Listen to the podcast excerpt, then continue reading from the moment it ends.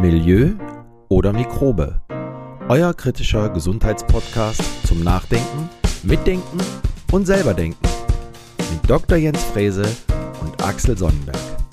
Herzlich willkommen. Hallo zusammen, äh, herzlich willkommen zu unserer neuen Episode heute hier in unserem Podcast. Ähm, hallo Jens, grüß dich, guten Tag.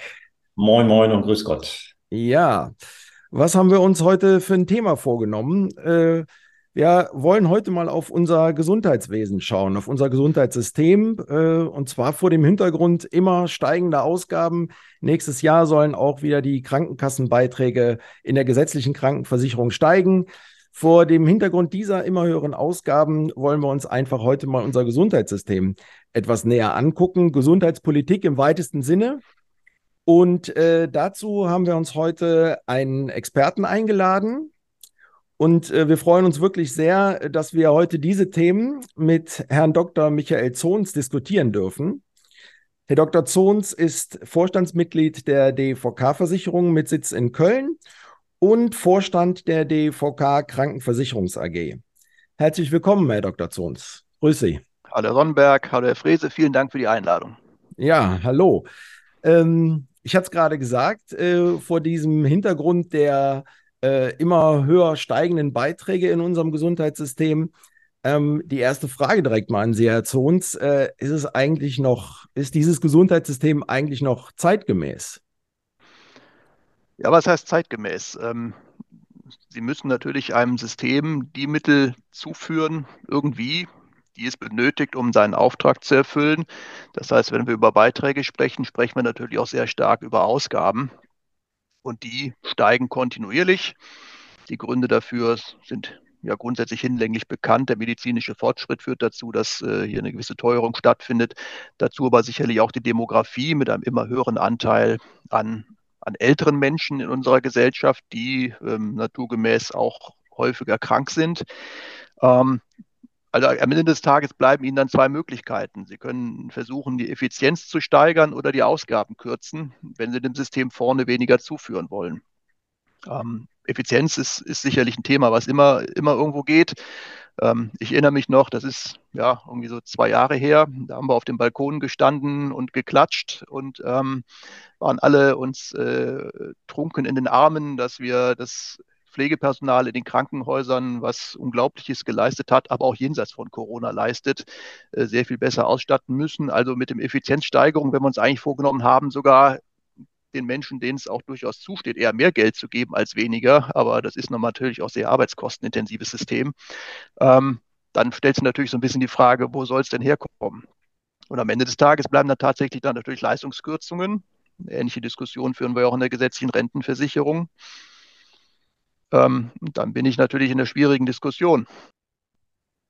Wenn man da mal reingerätscht äh, und sich mal die Kostentreiber im Gesundheitswesen anschaut, wer, wer sind das denn überhaupt? Also ich sage mal, der Normalbürger, der jetzt nicht jeden Tag damit zu tun hat, der immer nur an seinem Lohnzettel oder letztendlich in, in, in seinen, seinen Rechnungen als PKV-Versicherer sieht, ähm, was, was das Ganze kostet. Aber was ja niemand weiß, ist, was sind denn eigentlich die Kostentreiber? Also was wächst denn da in dem Gesundheitssystem? Sie sagen medizinischer Fortschritt.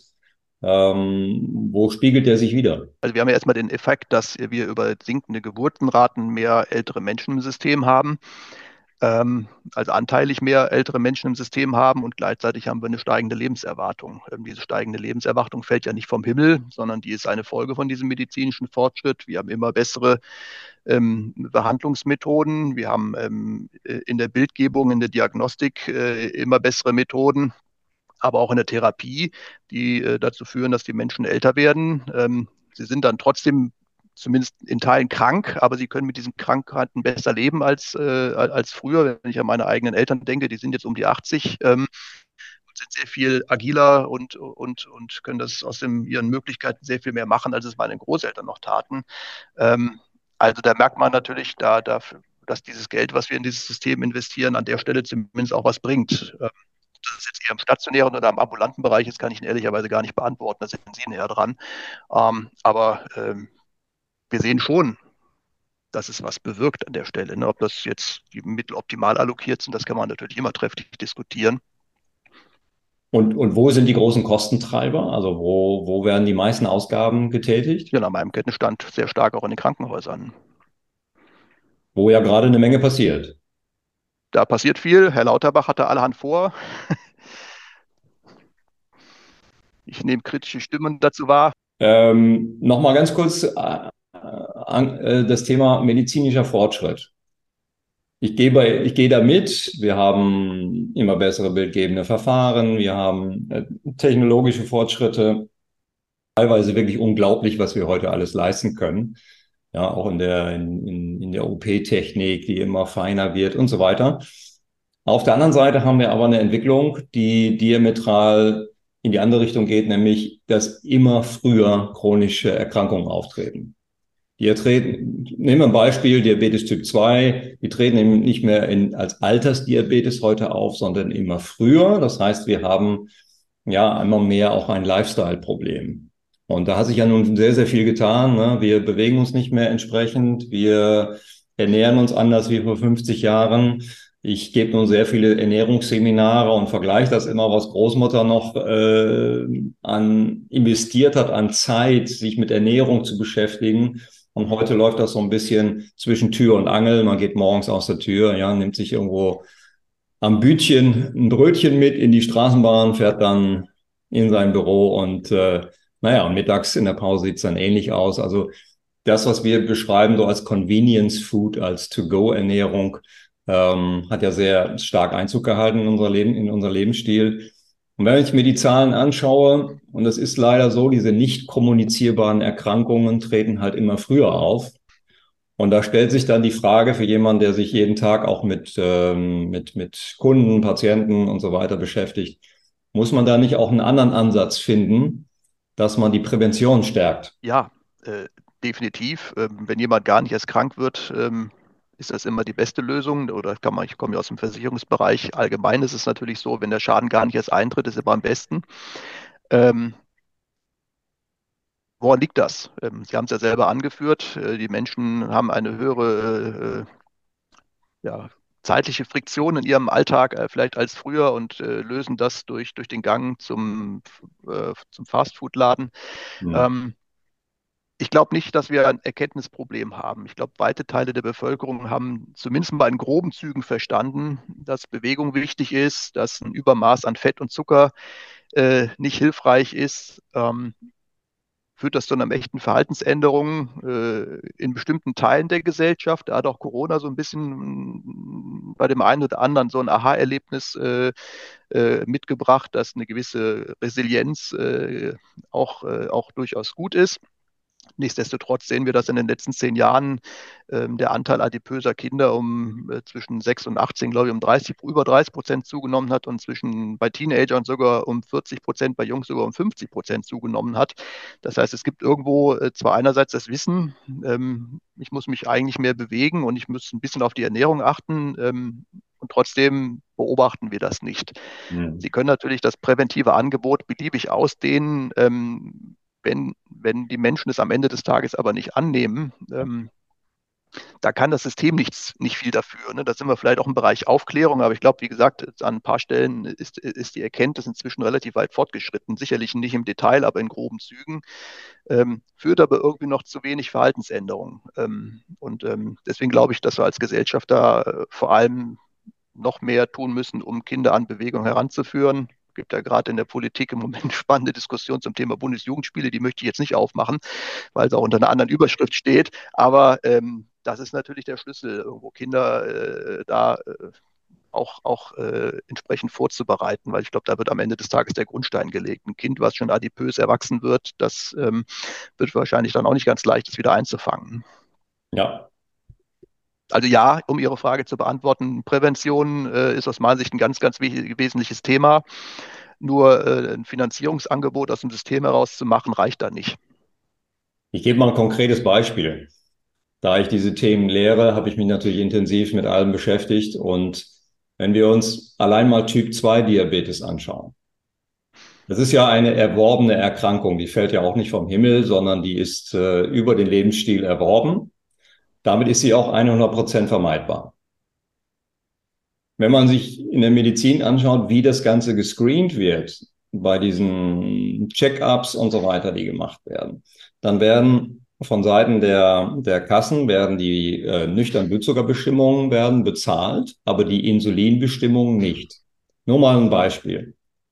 Wenn ich jetzt das ändern würde und ich würde die Insulinbestimmung äh, finanzieren von den Kassen, würde ich ungefähr 10, 15 Jahre früher sehen, ob ein Patient in einen Typ-2-Diabetes hineinläuft. Ich habe mhm. das bis heute nicht verstanden, warum ein Mediziner wie Herr Lauterbach das dann jetzt an dem Schalthebel nicht ändert. Denn das würde genau in diese Richtung gehen. Man würde extrem viel Geld sparen können, wenn man frühzeitig die Leute, ja, wie soll ich sagen, diagnostiziert, ist ja der falsche Begriff, aber wenn man es frühzeitig deutlich macht als Hausarzt oder als Facharzt, dass sie da in ein bestimmtes Problem hineinlaufen, dann könnte man frühzeitig eben auch bestimmte Programme anhängen. Wir haben ja genügend. Ja, es ist, wir sagten ja, wir haben kein Erkenntnisproblem. Wir haben aber auch kein Problem, dass wir die Umsetzungsmöglichkeiten nicht hätten. Ja, wir haben inzwischen 10.000 Fitnessstudios. Wir haben die um praktisch um jede, in, an jeder Ecke. Ähm, wir haben, ich weiß nicht, wie viele hunderttausend von Ernährungsberatern. Also man könnte da was machen. Ähm, aber das müsste frühzeitig starten. Ja, da bin ich bei Ihnen. Da gibt es ja noch weitere Beispiele. Wenn man zum Augenarzt geht, die Augendruckmessung äh, wird auch nicht bezahlt. Wenn ich aber dann irgendwann mal den grünen Start tatsächlich bekomme, da wird sicherlich wesentlich teurer.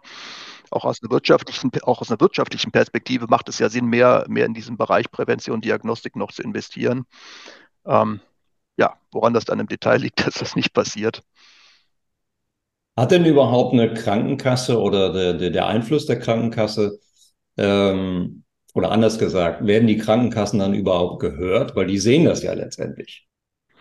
Die haben ja mit den Patienten direkt zu tun, ja, die schreiben die Rechnungen, äh, beziehungsweise die, die, die müssen das Geld von A nach B bringen und die sehen ja auf jedem Schreibtisch, was da passiert und könnten natürlich auch entsprechend die, die Politik in diese Richtung beraten. Ich gehe an sich davon aus, dass das auch passiert bis zu einem gewissen Grad. Jetzt haben natürlich Krankenkassen von sich aus jetzt ähm, eigentlich auch keinen gegebenen Anreiz, jetzt äh, besonders wirtschaftlich zu agieren ähm, als Träger des öffentlichen Rechts. Ähm, aber trotzdem gehe ich schon davon aus, dass Erkenntnisse geteilt werden. Ähm, Inwieweit das dann übernommen wird in die, äh, in die, in den Leistungen, ähm, das äh, hängt sicherlich auch von den Fragen ab, äh, die Sie eingangs gestellt haben, nämlich ähm, wer soll das bezahlen? Und wir wissen ja, ähm, das politische Geschäft ist manchmal kurzfristig. Ja. Und denkt jetzt nicht über, über 20 Jahre im Voraus. Das sind sicherlich Dinge, wenn die muss ich heute bezahlen und habe dann irgendwann meinen Nutzen, meinen Ertrag dann sehr viel später, wenn ich nämlich dann tatsächlich einen Rückgang beim Diabetes Typ 2 habe, um bei Ihrem Beispiel zu bleiben. Mhm. Ähm, vielleicht ist das ein, ein Argument, weshalb sich da ähm, solche Korrekturen am Leistungskatalog äh, offenbar ein bisschen schwer gestalten. Sie hatten es gerade gesagt, ähm, äh, gesetzliche Krankenkassenträger des öffentlichen Rechts. Ähm, lassen Sie uns einfach mal so ein bisschen bei der, bei der Politik gerade bleiben. Ähm, und zwar, wir haben ja, ähm, äh, also unser System ist ja so, wie es gerade ist, das hatten Sie auch gerade gesagt. Aber auf, äh, vor dem Hintergrund, was wir auch gerade diskutiert haben, äh, mehr in, in die Prävention reinzukommen und sowas. Ähm, meinen Sie, es gäbe vielleicht ein, ein anderes System, das, äh, ähm, das mehr unterstützen würde, mehr Prävention unterstützen würde, mehr Eigenverantwortung unterstützen würde? Also Stichwort Bürgerversicherung oder dass man halt äh, die Krankenkassen oder gesetzliche Krankenkassen, dass man das anders aufstellt? Ähm, Nein, ich glaube, am Ende des Tages ist das Gesundheitssystem äh, organisiert Einnahmen und Ausgaben. Ähm, das kann man sicherlich auf unterschiedliche Art und Weise machen. Ähm, Sie haben angesprochen, dass wir ein duales System haben, ähm, wo sich Leistungsträger äh, ein Stück weit auch der Solidargemeinschaft entziehen. Das System, äh, das, geht ja bis auf Bismarck zurück der damals im, im, späten 19. Jahrhundert für, für Arbeiter dieses System eingeführt hat und dann diejenigen, die nicht äh, in den Genuss kamen, dieser, dieser gesetzlichen äh, Krankenversicherung äh, sich anschließen zu können, dann haben dann für sich eine private Vorsorge gesucht. Und diese, und diese zwei, äh, also dieses System ist dann so eigentlich bis heute ungefähr so geblieben. Ähm, das heißt, Sie haben selber angesprochen, eben Herr Frese, äh, Beamte, äh, Besserverdienende und, und, und Selbstständige ähm, können sozusagen sich außerhalb der gesetzlichen Krankenversicherung ähm, versichern. Ob das jetzt dazu führt, dass wenn ich die äh, in das gesetzliche System integriere, ob das, ob das den Präventionsgedanken stärkt, ich, ich, ich glaube es nicht. Ähm, ich glaube auch nicht, dass ein reines Finanzierungsangebot ähm, für Prävention, das Beispiel, was Sie eben genannt haben, sicherlich, wenn ich eh ein Blutbild mache und ich kann diesen Wert dann mit, mitmachen und, und, und lerne da mehr draus, ähm, dann, dann hilft das äh, sicherlich, aber allgemein ähm, Menschen in Prävention und in Vorsorge zu bringen. Da gibt es ja heute schon viele Angebote, die aber auch gar nicht genutzt werden. Also auch nur, ich glaube, jeder zweite Erwachsene geht überhaupt zur Vorsorgeuntersuchung, Männer noch weniger als Frauen, obwohl es ja, es wird ja bezahlt, wenn, wenn man es macht. Aber irgendwo fehlt da noch die Sensibilität auch in der Gesellschaft. Deswegen glaube ich, dass allein das Gesundheitssystem dieses Problem nicht lösen kann, sondern dass wir hier auch ähm, mehr äh, Anreize schaffen müssen. Das können natürlich auch wirtschaftliche Anreize am Ende des Tages sein, ähm, um, um Menschen da auch in, in präventive Angebote reinzukriegen. Mhm. Ähm, äh, Sie sagen also, dass, dass das System, äh, wie gesagt, dieses unser duales System ist jetzt so, wie es ist, halt, ist ja auch schon, wie gesagt, über Jahrhunderte jetzt. Ähm, Jetzt haben wir in Europa oder sind wir in Deutschland, in Europa das, das einzige Land, das noch so ein duales System hat. Ähm, und in anderen Ländern, äh, zum Beispiel in, in Skandinavien oder auch in den Niederlanden, die haben das, glaube ich, 2006 abgeschafft, ähm, sieht man, dass dort halt ähm, wesentlich weniger ähm, für das Gesundheitssystem ausgegeben wird. Ich habe mal nachgeguckt, äh, äh, in ähm, den Niederlanden zahlen die Bürger oder ist das System mit äh, 10 Prozent des Bruttoinlandproduktes finanziert und in äh, Deutschland mit 11,5 Prozent. Und trotzdem äh, gibt es, äh, äh haben die Niederländer, äh, sind seit Jahren immer Gewinner des Euro Health Consumer Index.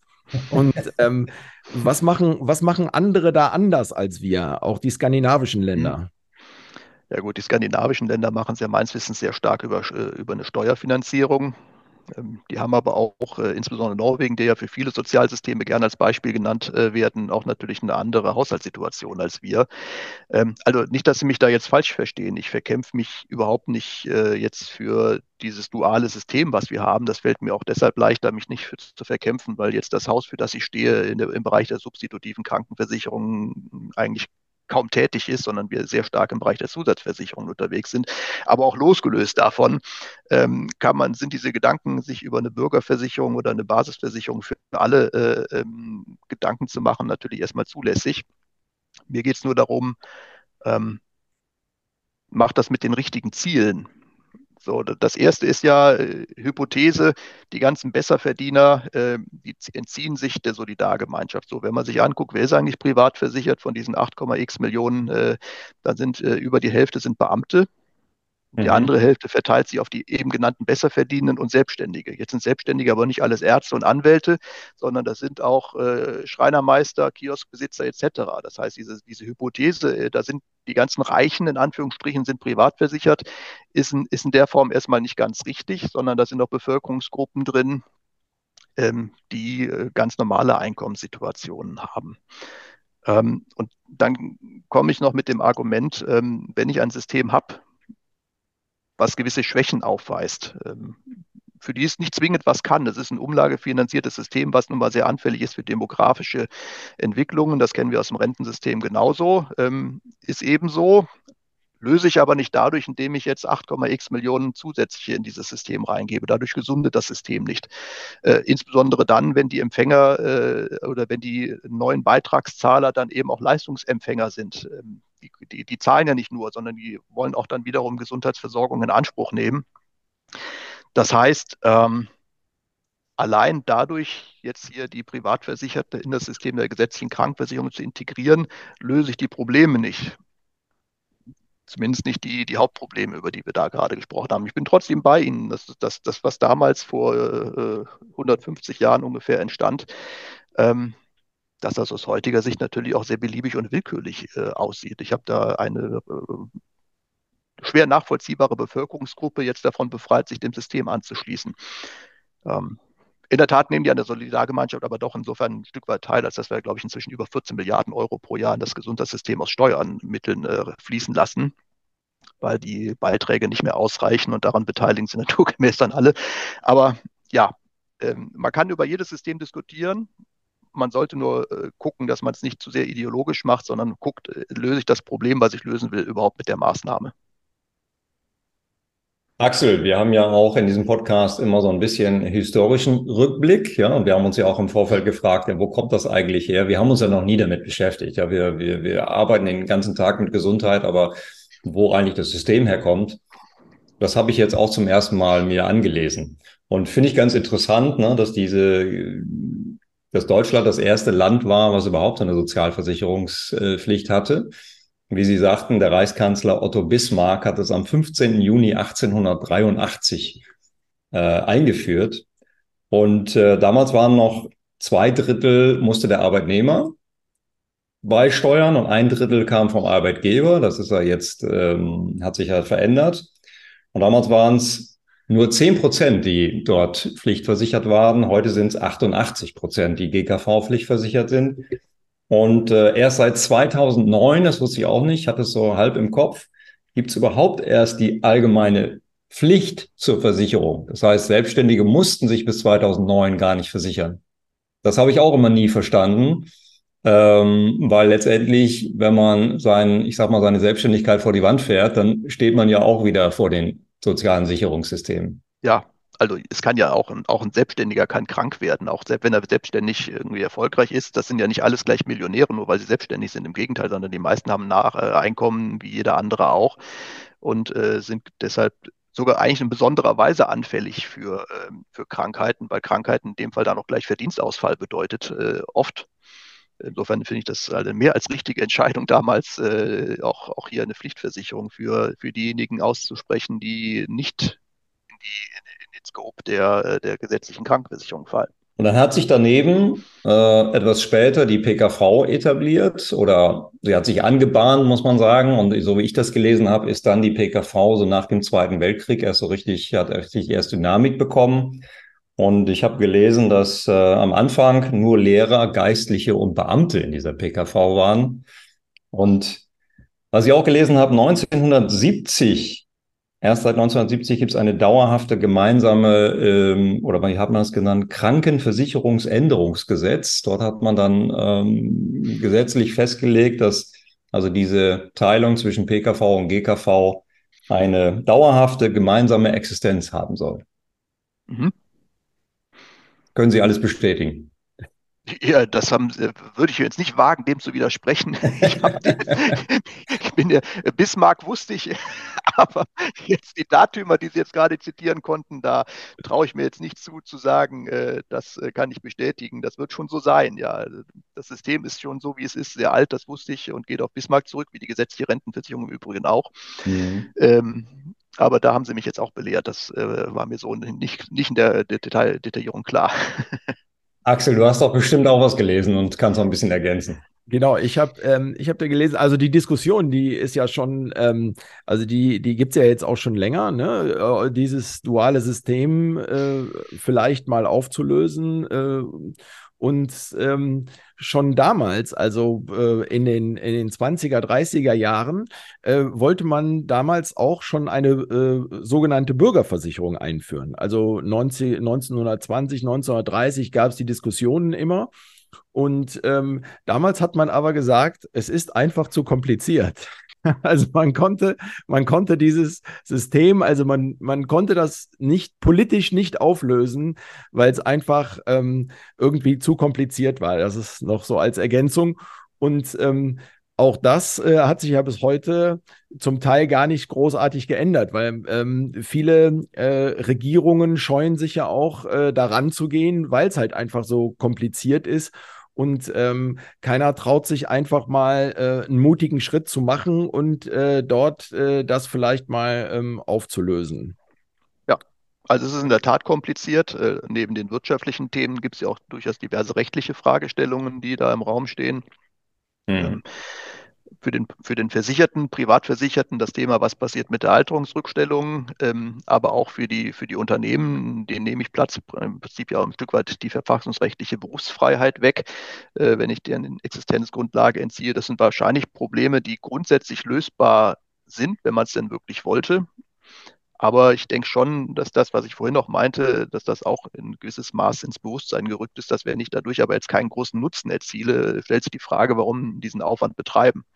Ähm, das, ich glaube, wenn man heute das System nochmal komplett auf dem weißen Blatt Papier neu malen würde, würde man es wahrscheinlich nicht so machen, wie es jetzt ist. Ähm, da wir jetzt, glaube ich, nicht lange drüber diskutieren. Aber jetzt ist es da. Eine Veränderung des Systems ist extrem aufwendig, wirtschaftlich wie rechtlich. Schließen sich da Unmengen an Fragen an. Äh, und die Frage, was habe ich davon? Mhm. Deswegen glaube ich, gibt es da im Moment, äh, wahrscheinlich im Moment noch mehr als in den 20er Jahren, wo ich das demografische Problem noch nicht hatte, ähm, gibt es vielleicht im Moment eine gewisse Zurückhaltung. Da bleibt am Ende des Tages natürlich vor allem der ideelle Wert. Ähm, Stichwort Zweiklassenmedizin. Der ist auch nicht ganz unberechtigt. Ähm, wir alle kennen das Thema Wartezeiten in den Praxen. Ähm, ich persönlich finde das vom Grundsatz her nicht, nicht dramatisch, dass die Wartezeiten unterschiedlich sind, wenn es um Vorsorgeleistungen etc. geht. Ähm, Wenn es natürlich dazu führt, dass ein Mensch äh, nicht in der gebührenden Zeit die äh, notwendige Versorgung bekommt, dann finde ich, in Klammern hört der Spaß auf. Also das finde ich, ist, äh, so dürfen wir uns als, als, als, als Sozialstaat eigentlich nicht leisten. Ob ich für meine äh, Kariesprophylaxe beim Zahnarzt nun in drei Tagen oder in drei Wochen einen Termin komme, das finde ich, das ist aushaltbar. Äh, wenn ich bei der Bahn erster Klasse fahre und mehr dafür bezahle, fahre ich, fahre ich auch angenehmer. Also auf der Ebene schlägt mein soziales Herz relativ ruhig. Äh, in dem Moment, in dem Menschen notwendige Behandlungen nicht, nicht zugänglich haben, ist das natürlich was völlig anderes. Aber auch das äh, ein Thema, ich halte es für eine Illusion zu glauben, dass wir mit einer Bürgerversicherung die Zweiklassenmedizin abschaffen würden. Es wird immer Menschen geben, die willens und in der Lage sind, äh, mehr zu bezahlen, entweder über eine Zusatzversicherung oder aus der eigenen Tasche, um, um, um eine bessere Leistung zu bekommen. Also auch hier, äh, ich verstehe das, man sagt, beim Gesundheit darf es diese Zweiklassengesellschaft eigentlich nicht geben. Ich wüsste nur nicht, wie man das durchsetzen wollte. Es sei denn, das System für alle ist dermaßen leistungsstark, dass einem nichts mehr einfällt, was man zusätzlich machen wollen würde, aber das kann ja keiner bezahlen. Mhm. Mhm. Sie hatten die Eigenverantwortung angesprochen und also sich an die eigene Nase fassen. Jetzt weiß natürlich der, der GKV im Gegensatz zum PKV-Versicherten gar nicht, was das alles kostet. Also wenn ich PKV versichert bin, ich bin das jetzt seit äh, über 20 Jahren, dann bekomme ich die Rechnung vom Arzt. Ja, und ich weiß eigentlich immer ziemlich genau, was ein Zahnarzt kostet und äh, was eine Operation kostet, was eine Behandlung beim Hautarzt kostet, wie auch immer. Das heißt, man kriegt auch ein bisschen Gefühl dafür, was das kostet. Wäre es nicht eine schlaue Idee, dass man sagt, ähm, man muss es ja nicht so betreiben, dass alle das praktisch vorstrecken müssen, aber dass man trotzdem einsehbar sieht, was eine Behandlung oder eine, eine medizinische Maßnahme letztendlich kostet, dass das auch für die GKV-Versicherten so wäre, dass man praktisch einen Abzug von der, von der Rechnung des Arztes oder des Krankenhauses bekommt, um einfach zu sehen, was das kostet. Ja, die Idee ist nicht, ist nicht völlig neu, die Diskussion gab es auch immer mal wieder, da bin ich bei Ihnen. Ähm, es mag dazu führen, dass ich vielleicht weniger äh, unnötige Leistungen in Anspruch nehme, wenn ich sehe, was die kosten. Ähm, andererseits, da ich sie nicht bezahlen muss, ähm, nehme ich es vielleicht dann auch zur Kenntnis ähm, und löst, löst, wieder Bürokratie aus. Also ich, ja. ich will das jetzt gar nicht wegwischen. Ähm, ich glaube schon, dass es irgendwie einen Effekt hat, den, den Menschen zu sagen, was sie eigentlich da an Kosten verursachen, ähm, wenn sie mal mit, mit irgendwie gefühlt nichts zum Arzt gehen. Ähm, wie weit das zu einer breiten Verhaltensänderung führt, weiß ich nicht. Das müsste man vielleicht einmal ausprobieren. Aber ich vermute mal, dass der Schritt dahin, diese Transparenz herzustellen, wieder relativ aufwendig ist. Ja, da gab es ja jetzt kürzlich die Diskussion, dass, dass Eltern mit ihren Kindern jetzt ähm, am Wochenende nicht in die Notaufnahme kommen, äh, weil sie letztendlich die Notaufnahmen verstopfen. Wenn sie irgendwie eine, was weiß ich, eine Erkältung in der Woche hatten, gehen sie am Wochenende, weil sie selber keine Zeit haben, damit zur Notaufnahme. Und äh, naja, das wurde ja auch ziemlich heftig diskutiert, das Thema. Ja, genau. Aber ich glaube, das lösen sie nur dann, wenn die, äh, wenn vielleicht der Eigenanteil dann in solchen Situationen einfach höher ist. Ja, also wenn, wenn, wenn, wenn, wenn die Eltern dazu Kenntnis nehmen, ah, das kostet jetzt doppelt so viel, wie es gestern am Freitag gekostet hätte, ja. aber ich zahle es ja nicht, ähm, gibt es vielleicht irgendwie ein paar Minuten schlechtes Gewissen, aber ich glaube, das wird viel mehr passiert dann nicht. Ähm, dann müsste man vielleicht hingehen und sagen, okay, Stichwort Eigenverantwortung bedeutet auch ähm, am eigenen Geldbeutel. Ja, da sind wir dann beim Punkt, ich hatte ja dieses Typ-2-Diabetes-Beispiel. Wenn man, wenn man weiß, dass das 100% vermeidbar wäre, dann müsste man auch vielleicht auch mal daran gehen und sagen, okay, das ist vermeidbar, ja, ja das hat was zu tun mit deinem Lebensstil. Du kannst dich informieren, das Internet ist voll mit, äh, mit Tipps und Tricks.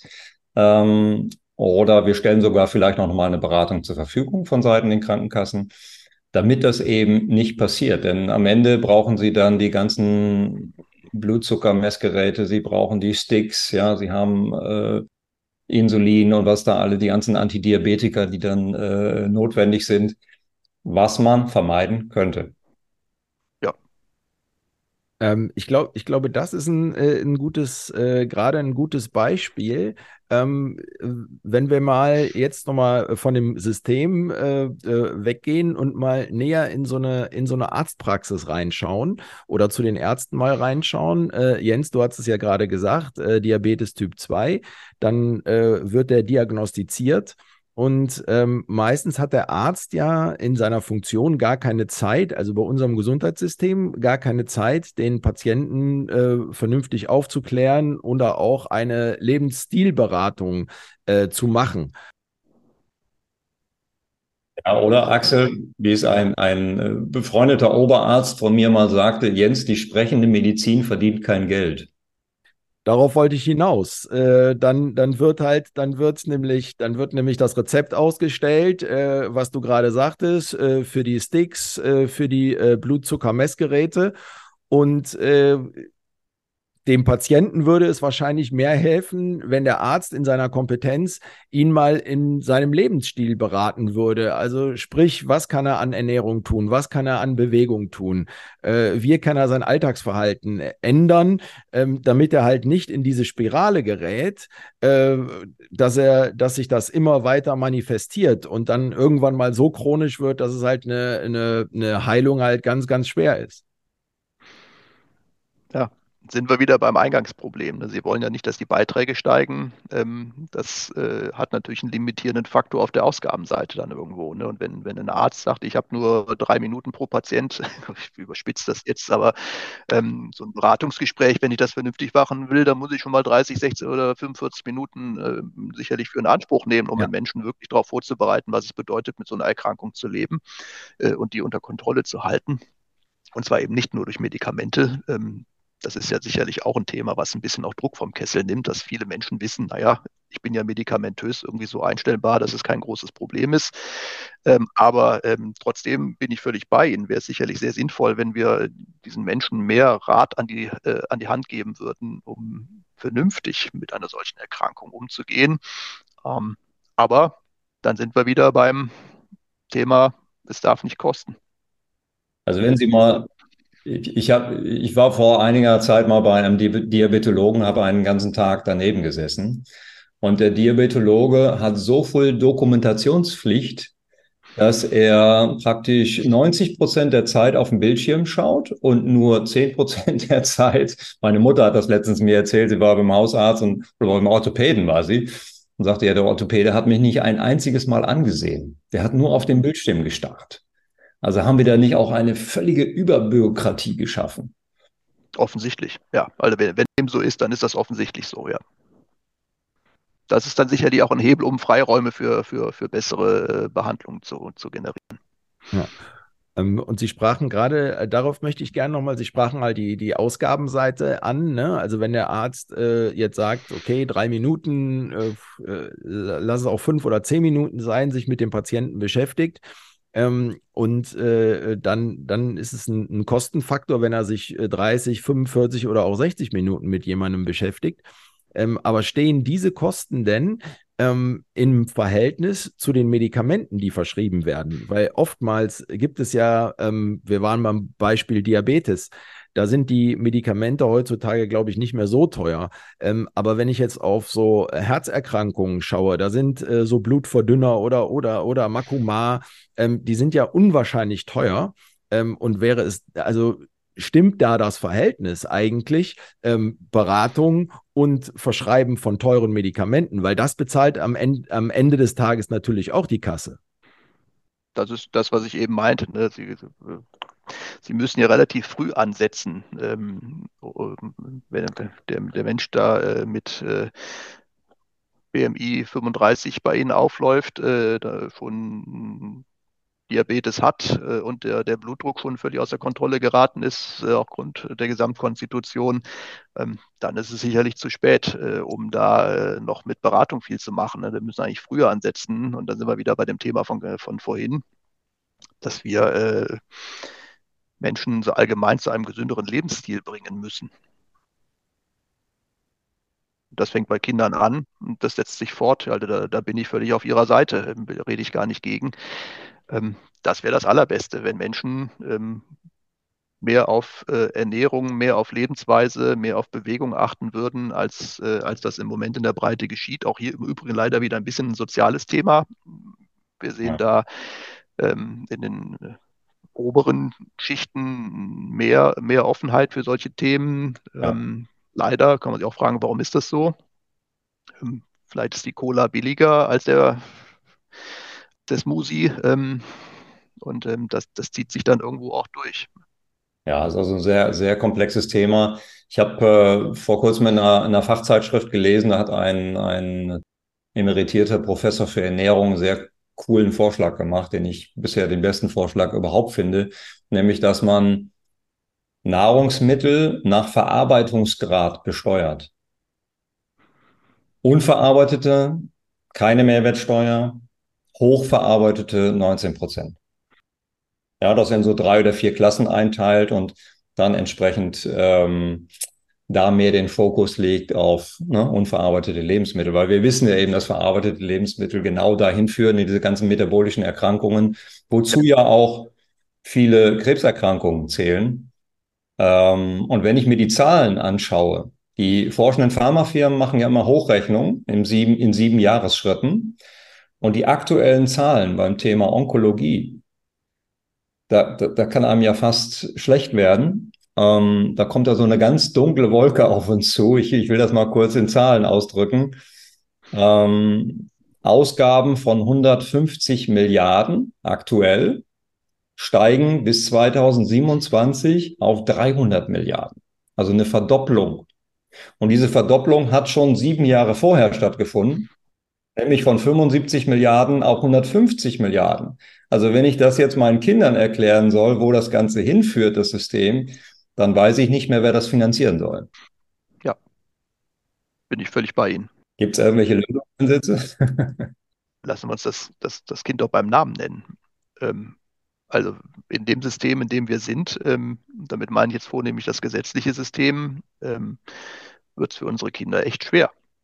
Weil selbst, also die Demografie, die ist ja da. Also selbst wenn ich jetzt, okay, selbst wenn jetzt die, äh, ein Babyboom an Neuer entstehen würde, wie, wie in den 60er Jahren, ähm, der, mhm. Klammern, der nicht absehbar ist, also selbst wenn er jetzt käme, dann würden diese, diese Babys frühestens in 20 Jahren in das System einzahlen. Das heißt, die Demografie, und das gilt für die gesetzliche Rentenversicherung, sie ist da.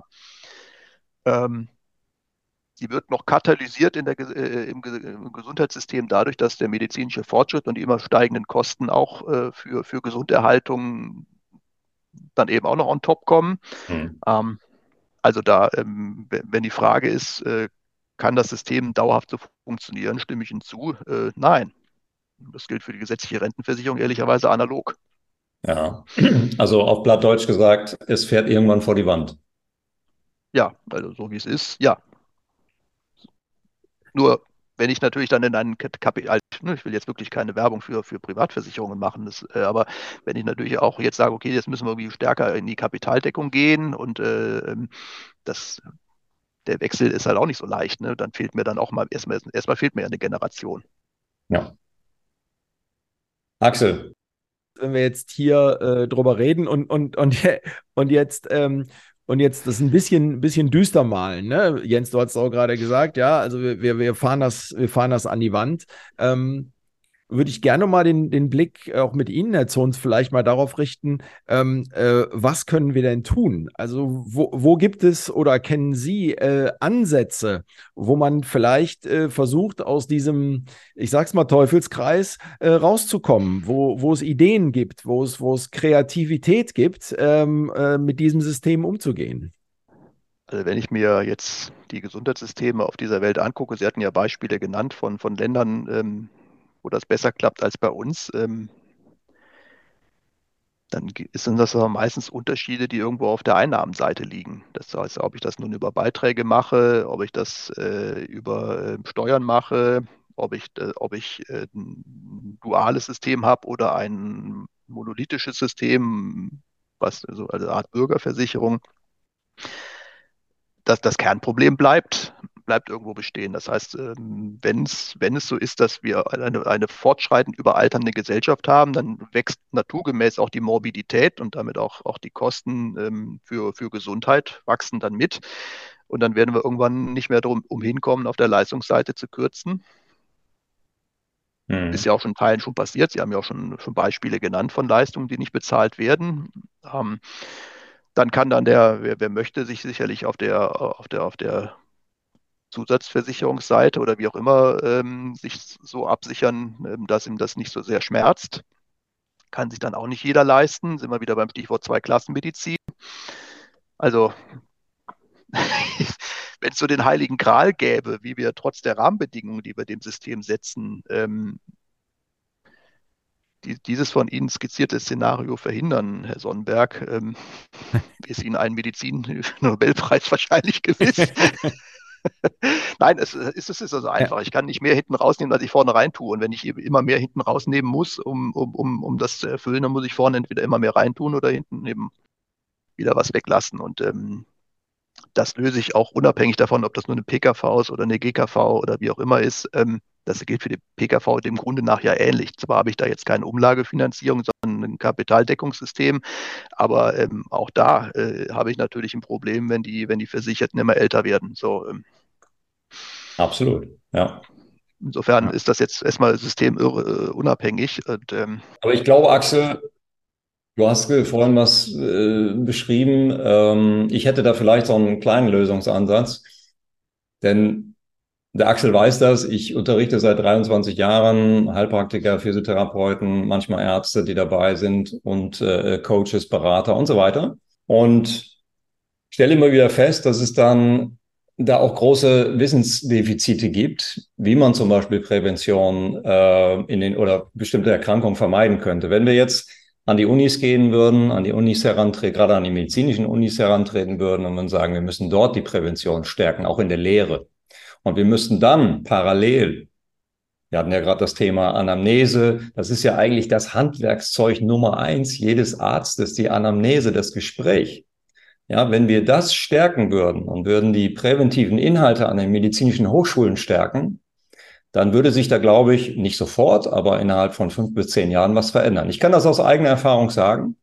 Ich hatte viele Teilnehmer, die sind erst durch das, die Beschäftigung mit der Gesundheit, mit Fitness, mit Ernährung, mit all diesen ganzen Themen dazu gekommen, ich will jetzt noch Medizin studieren. Und ich habe mit einigen Kontakt und habe hab mit denen telefoniert und gesagt, wie habt ihr es dann manchmal auf der Hör Hörsaalbank ausgehalten? Haben sie mhm. mir gesagt, naja, Jens, ich habe dann ab und zu mal weggehört und wenn es dann wieder interessant wurde, habe ich wieder zugehört. Es mhm. sind aber heute Mediziner, ne, die sind so Anfang 30, Mitte 30, die haben ein völlig anderes Mindset. Die gehen an Medizin und Gesundheit voll, vollkommen anders ran. Und mein Wunsch wäre, dass es davon noch viel mehr gibt und auf der anderen Seite aber auch politisch und von, den, von, von, von unserem System her, das auch stärker gefördert wird. Mhm. Ja, also dass diese, diese Beratung, diese Anamnese, wie man dann im Fachchinesischen sagt, dann auch wieder stärkeren äh, Einfluss nimmt, weil das ist das Handwerkszeug. Ich kann alle Diagnostiken der Welt machen. Ja, wir haben ja heute so eine Überweisungswelt. Äh, ja, da, der eine Facharzt überweist zum nächsten und jeder macht so seine Diagnostik, weil man die ja gut abrechnen kann. Ja, zum Beispiel das Ultraschallgerät, das, äh, das ist sehr einträglich und, äh, und da macht man das natürlich erstmal mit. Und ähm, das kann ich auch verstehen. Wenn ich eine Arztpraxis hätte, müsste ich ja genauso arbeiten. Aber wenn wir das System ändern wollten, dann müssten wir wahrscheinlich eher da ansetzen, was ich gerade versucht habe, so ein bisschen zu beschreiben. Ja, Ne, da bin ich bei Ihnen und vielleicht kann man sogar noch weitergehen und sagen, warum ist das nicht mehr, mehr Thema noch in den Schulen? Ja, also da müsste es ein Fach geben, Finanzen, Umgang genau. mit Geld, mit Verträgen, mit Versicherungen und so weiter. Und da werden wir, wir werden ja auf das Leben gar nicht richtig geschult. Wir können nachher Mathe, Physik und Chemie, aber wir können das Leben nicht. Ja, und wir wissen nicht, was, also, weil Biologie zum Beispiel könnte man ja durchaus auch stärker mal einbauen, was mit einem Körper passiert, der mit bestimmten Stoffen übersättigt wird, der sich nicht hinreichend bewegen kann äh, etc. Ähm, und äh, das kann man sicherlich auch stärker auch medizinische Aspekte mit einbauen und den, den, Kindern schon ein bisschen stärker auch in die Wiege legen, gerade da, wo es vielleicht zu Hause auch nicht die Rolle spielt, wie wir uns ja, das wünschen ja. würden, ähm, um da äh, die, auch, auch mal diese, diese, diese Kette zu durchbrechen. Mhm dass Eltern, die sich schlecht ernähren, geben das an ihre Kinder weiter und dann habe ich ja. dann vererbt das von Generation zu Generation und da muss ich irgendwie mal dazwischen. Also wenn zwei Elternteile übergewichtig sind, dann ist die Wahrscheinlichkeit, dass das Kind übergewichtig ist, bei über 80 Prozent. Das ist eine, das ist eine große politische Aufgabe, ähm, gerade im Bildungssystem, weil wenn wir darauf gucken, ne, Sie sagten es hier gerade, äh, Biologie, Chemie, Physik, du auch Mathematik, Jens, ne, so und ähm, äh, im Prinzip hat sich im Lehrplan äh, äh, seit Jahrzehnten nichts verändert. Ne? Wir haben es gerade gesagt, es müsste eine finanzielle Bildung her, ein finanzielles äh, Fach in der Schule, vielleicht ein Fach für Ernährung oder Bewegung. Ähm, Sportunterricht wird immer weiter zurückgefahren oder äh, ganz oft weiter zurückgefahren. Ähm, und äh, das ist, denke ich mal, auch eine, eine riesengroße Aufgabe, die wir haben, ganz, ganz früh anzusetzen. Da sind wir uns, glaube ich, hier in dem Kreis einig halt. Ne? Ja. Und wir brauchen ja auch gesellschaftlich eine gewisse Leistungsfähigkeit. Ähm, wir sind ja im weltweiten Wettbewerb. Irgendwie müssen wir auch unsere Sozialsicherungssysteme dann finanzieren. Das heißt, wir brauchen Unternehmer, wir brauchen Menschen, die was bewegen wollen.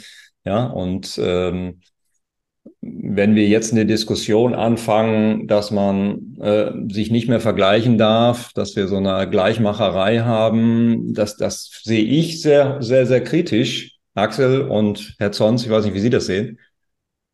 Ich sehe das auch so. Äh, ich, ich verstehe den Gedanken. Ich habe ja auch äh, als Kind an Bundesjugendspielen teilgenommen und habe schon auch mitbekommen, dass äh, ähm, die Kinder, die vielleicht in dem Alter noch nicht so sportlich waren, dass die dann ein bisschen trauriger waren, wenn sie dann äh, keine Ehrenurkunde bekommen haben und das klar gerade unter Jungs dann manchmal auch ein bisschen dann irgendwo zu, zum Thema war. Ich glaube aber, dass ähm, es zum Leben dazugehört, äh, mit, mit, mit Erfolg und Niederlage umzugehen. Und äh, jedes Kind hat auf, auf, hat, hat auf unterschiedlichen Ebenen seine Erfolge und seine Niederlagen und es ist wichtig, damit umgehen zu lernen. Und das, äh, da bin ich völlig bei Ihnen, Herr Frese. Deshalb ein, ein Leistungsprinzip zu ersticken, ähm, ist aus meiner Sicht die völlig falsche Reaktion darauf. Ja. Sondern eine gewisse Resilienz äh, äh, zu entwickeln über Niederlage. Das tue ich aber, glaube ich, eher, indem ich auch Niederlagen erlebe und sehen, dass, sehe, dass danach das Leben weitergeht äh, und ich beim nächsten Mal gestärkt vielleicht dann, dann einen größeren Erfolg erziele. Das ist ja, glaube ich, das. Wir müssen Kinder an Bewegung heranführen. Wir müssen Kindern Spaß an Bewegung äh, mitgeben. Und zumindest bei mir war es immer so, dass das auch ein gewisses kompetitives Element naturgemäß hat. Äh, Kinder versuchen schneller zu rennen als der andere, versuchen höher zu springen, auch wenn ich das nicht Bundesjugendspiele nenne, sondern auch im, im normalen Spiel zu Hause ist das ja so. Ja. Ich habe ja drei Söhne, die, die betteln sich den ganzen Tag auf unterschiedliche Art und Weise. Und ähm, der, der in dem Moment dann langsamer gelaufen ist, der, der, der bricht deshalb auch nicht in eine Depression aus, sondern springt beim nächsten Mal höher oder rechnet schneller oder was auch immer. Also hat ja jeder seine Erfolgserlebnisse. Und ähm, das müssen Kinder auch aushalten, dass es auf Ebenen mal welche jemand gibt, der da gerade mal besser ist.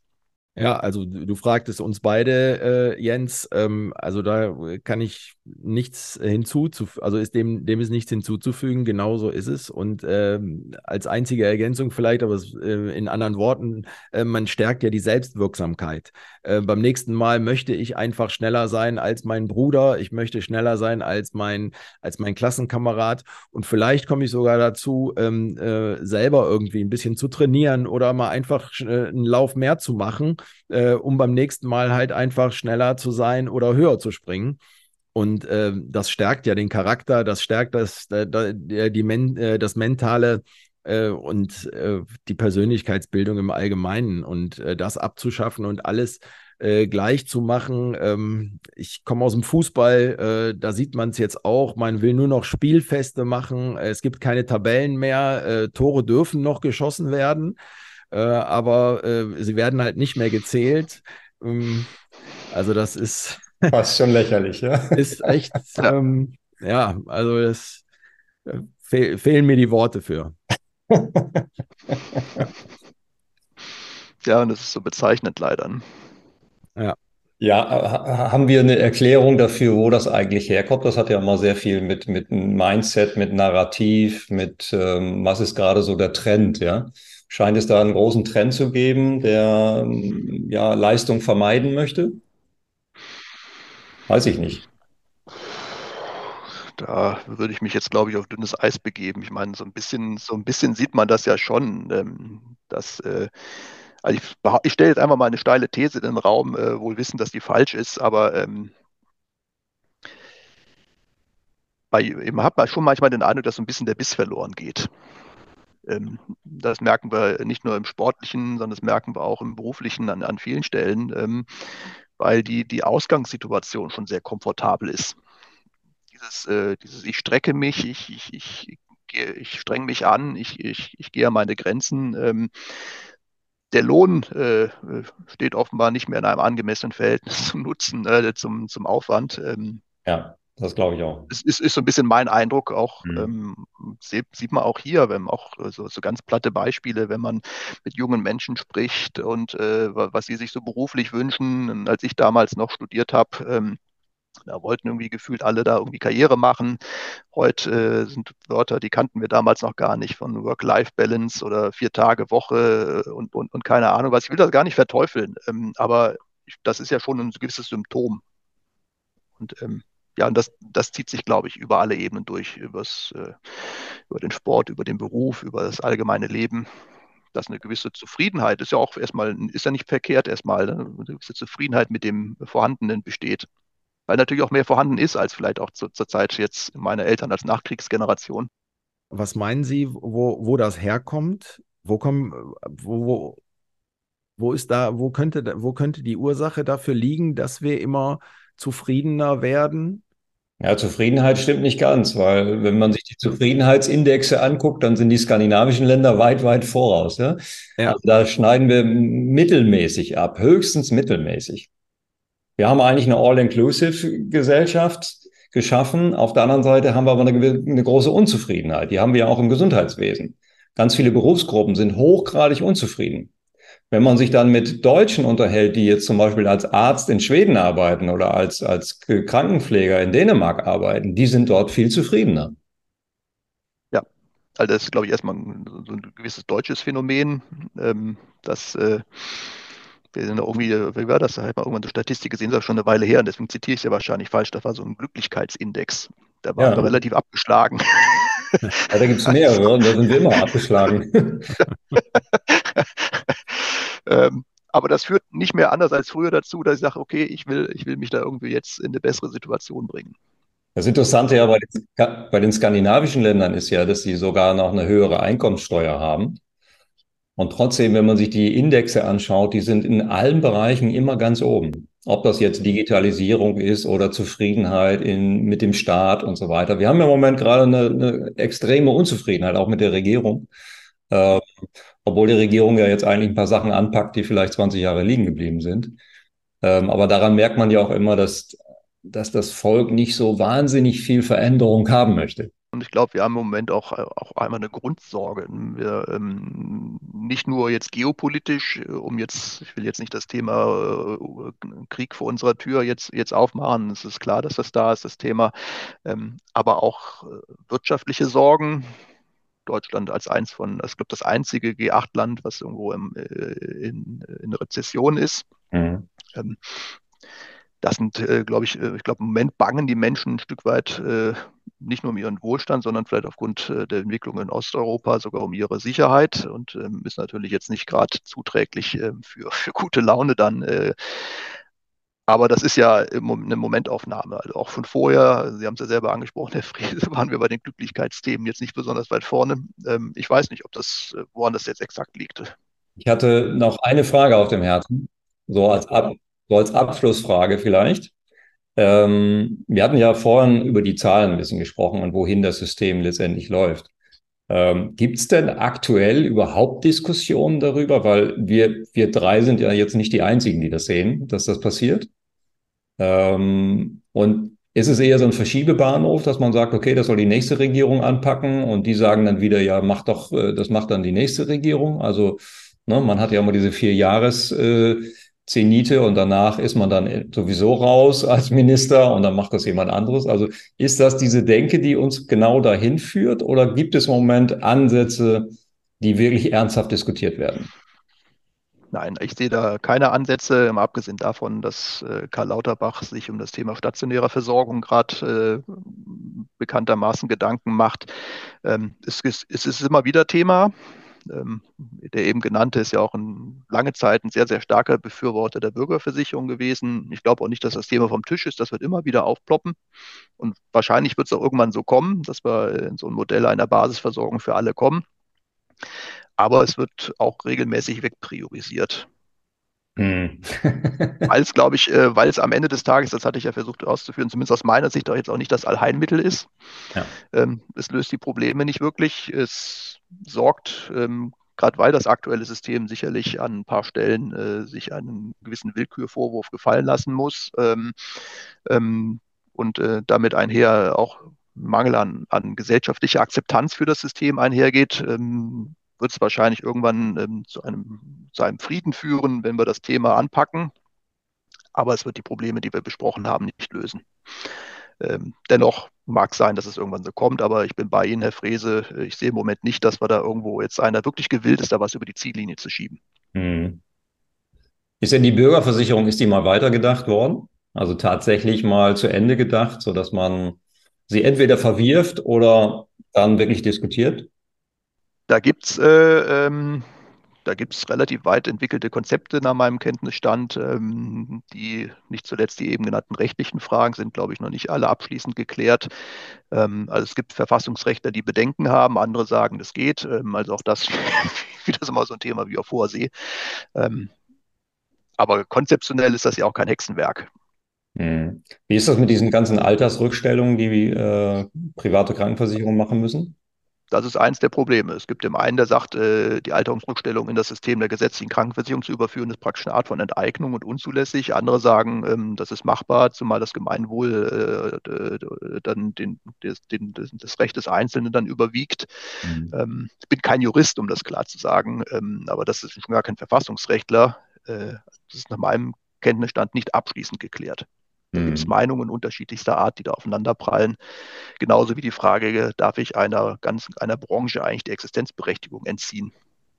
Ja. Weil das ja auch bedeuten würde, da arbeiten ja auch viele Menschen. Ja. Axel, klingt sehr kompliziert, sehr komplex. Ähm, kann ich auch ein Stück weit verstehen, dass man sich da vielleicht nicht so ganz rantraut, sondern lieber so ein bisschen an den Ecken feilt und die, die, die Situation letztendlich versucht immer zu entschärfen, ohne jetzt mal so strategisch, konzeptionell äh, vorzugehen. Axel, wie siehst du das abschließend?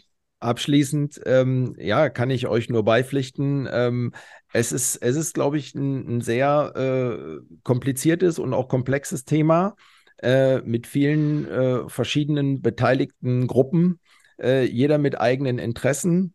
Und äh, das sind, glaube ich, auch noch ganz, ganz viele Fragen zu klären. Ich denke aber, wir haben heute hier einen wirklich guten Auftakt gemacht, um äh, einen Anstoß zu geben, diese vielen offenen Fragen mal zu diskutieren. Wir haben auch hier einige von diesen offenen Fragen äh, sehr ausführlich und äh, sehr, sehr gut diskutiert an dieser Stelle, ähm, Herr Zons, äh, vielen, vielen Dank, dass Sie uns als äh, Gesprächspartner und Experte hier Rede und Antwort gestanden haben. Es war eine sehr interessante Stunde mit Ihnen. Vielen Dank und äh, vielleicht bis zum nächsten Mal. Ja, ich habe zu bis danken dann. für die Einladung und das angenehme Gespräch und ich wünsche Ihnen weiter alles Gute mit Ihrem Podcast. Vielen Dank. Macht's Danke. gut. Danke auch von meiner Seite. Danke. Dankeschön. Danke. Tschüss. Tschüss. Ciao. Das war Milieu oder Mikrobe, euer kritischer Gesundheitspodcast. Vielen Dank und bis zum nächsten Mal.